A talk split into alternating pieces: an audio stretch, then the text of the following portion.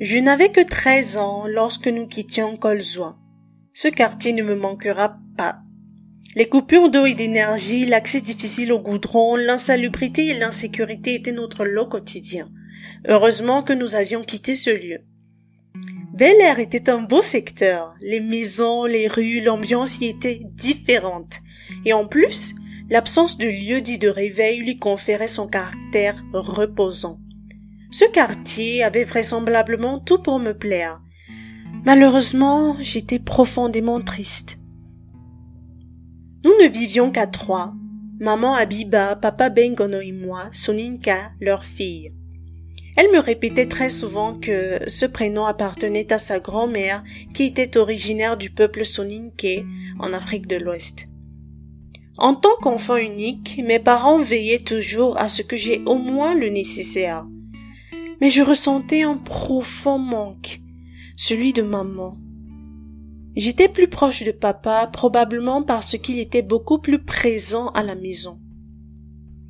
Maman n'avait pas souvent assez de temps à nous accorder et, quand bien même elle en disposait, elle se disputait avec son époux à longueur de journée. Aujourd'hui, rien n'est plus comme avant. Leur parfaite idylle de jeunesse s'était transformée en un cauchemar. Papa est devenu alcoolique et maman, elle, elles vous feront pleurer, sourire et même rigoler. Mais surtout, elles vous transcenderont et vous verrez le monde différemment. Qui sont-elles?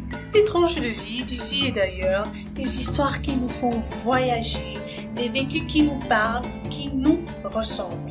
Recevez tous les dimanches à 21h dès le 14 février votre capsule audio. Mes parents venaient de très loin, originaires d'un lieu où on ne rêve pas, où on subit sa vie jusqu'à la mort. Mais cette réalité, ils ont refusé de la vivre. Ils avaient des aspirations et étaient déterminés à les réaliser. Celui de maman se concrétisa, elle était devenue la styliste de renom qu'elle désirait tant être. En tête d'affiche de grands magazines de mode, qui l'aurait cru Abiba Zinka, prestigieuse couturière. Elle maîtrisait parfaitement l'art du fil et de l'aiguille. Sa carrière prit un grand tournant après ma naissance, si bien qu'elle me surnommait mon porte-bonheur. Maman me donna vie chez Maté à l'artisanal, fort heureusement sans réelles complications. Papa faisait énormément d'efforts pour prendre soin de nous.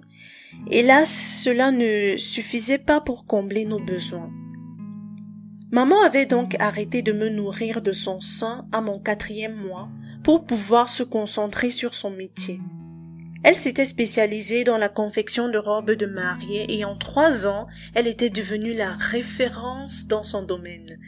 Les femmes traversaient des kilomètres pour bénéficier de ses services, bien qu'étant encore en colzois. Pour dire vrai, je suis certaine que c'était grâce à ces moyens que nous avions pu quitter ce quartier malfamé. Papa regrettait, il regrettait tout. Pour lui, il avait suivi une mauvaise femme, fait le mauvais choix pour son avenir. Je représentais son lot de consolation, sa princesse, la seule qui réussissait encore à le faire sourire. Il était écrasé par le succès de sa femme. Son identité, il l'avait perdue, si bien qu'on ne le connaissait plus que comme étant le mari de Habiba. Mon père était aigri pour un rien, il se mettait hors de lui et avait pris l'habitude de parler tout seul. Je me rappelle l'avoir surpris une fois en train de ruminer comment maman avait pris toutes ses chances et qu'il devrait se faire désenvoûter. J'aurais dû continuer mes études. Je n'aurais jamais dû écouter cette sorcière. La mécanique, c'est pas pour moi. Tu rentres sale chaque jour, tu baignes dans la poussière, la boue, l'huile de moteur, tu pues, tu as mal partout. Et la paix alors, on est payé en monnaie de singe. Qu'est-ce que je fous là même? En fait, maman était restée très proche de Maté, la femme sorcière, ce qui ne plaisait pas à son mari. Il n'avait de cesse de lui répéter qu'il ne voulait plus qu'elle traîne avec cet homme. Son nom figurait à chaque dispute, à croire qu'elle était la cause de ses malheurs. À cette époque, l'atmosphère était infernale, les guerres à non point finir. On aurait cru qu'ils avaient signé un pacte, à la vie, à la mort. L'arrivée à Bel Air marquait la fin de cet univers chaotique. Papa s'était accommodé à sa misérable place en arrière-plan. Tout le monde le traitait de mort vivant. Il se racontait que sa femme s'était accaparée de son âme pour réussir. J'adorais mes moments avec papa. Nous étions très complices et en plus, il me couvrait de cadeaux. C'est de ces moments que naît mon amour pour les glaces, car il m'en achetait régulièrement au retour de l'école. Ah, le bon vieux temps. Après treize ans de vie, tout allait bien pour moi. Mais je ressentais une profonde gêne lorsqu'au retour de maman, le sourire de papa se dissipait pour laisser place à une cyanose. Ils étaient devenus chacun aussi muets que des tombes. Puis un jour, une lourde dispute éclata entre eux. Maman venait de rentrer d'un voyage d'affaires et visiblement papa attendait son retour avec impatience.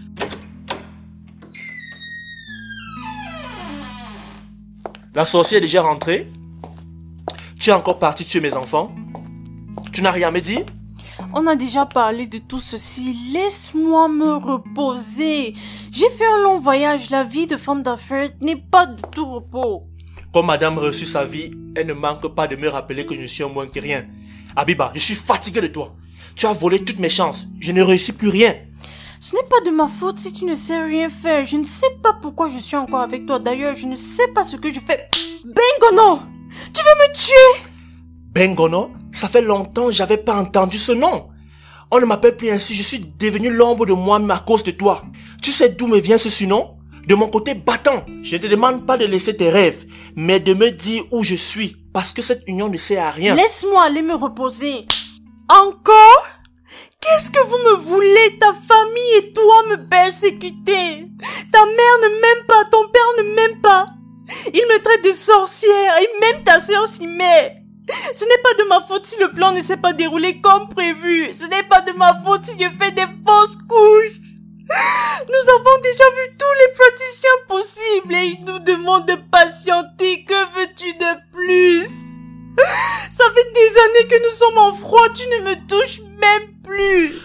Français que tu parles est le fruit de mes efforts, sale ingrate. Et alors? Une autre personne me l'aurait appris de toutes les façons. Je ne te demande pas grand-chose. La belle vie, l'argent, la célébrité, tout cela, garde-le pour toi. Mais je demande une seule chose, un garçon. Tu dévores tous les enfants que tu veux, mais donne-moi juste un garçon. C'est tout ce que je demande. On en a déjà parlé. Femme sorcière, tu attends quoi pour me tuer? le nombre de traitements, de potions que je prenais, le nombre de médecins, de guérisseurs, de marabouts que je suis allé voir pour te donner ce garçon que tu désires tant. Ça ne me pourrait jamais fonctionner. Tu es une femme sorcière. Recroquevillé derrière la porte de ma chambre à peine ouverte, je fondis en larmes. C'était notre dernière nuit à la maison parce qu'au terme de la dispute, maman quitta la maison et je la suivis. Quand j'y repense, je ne sais pas pourquoi je l'avais fait. Je devais sans doute être prise de compassion pour maman, bien que n'étant pas proche d'elle. J'étais loin de m'imaginer que notre départ signait la fin. Nous logions désormais dans une chambre d'hôtel à plusieurs rues de la maison, en attendant d'aménager dans un nouvel appartement. En quelques jours, maman était devenue l'ombre d'elle-même.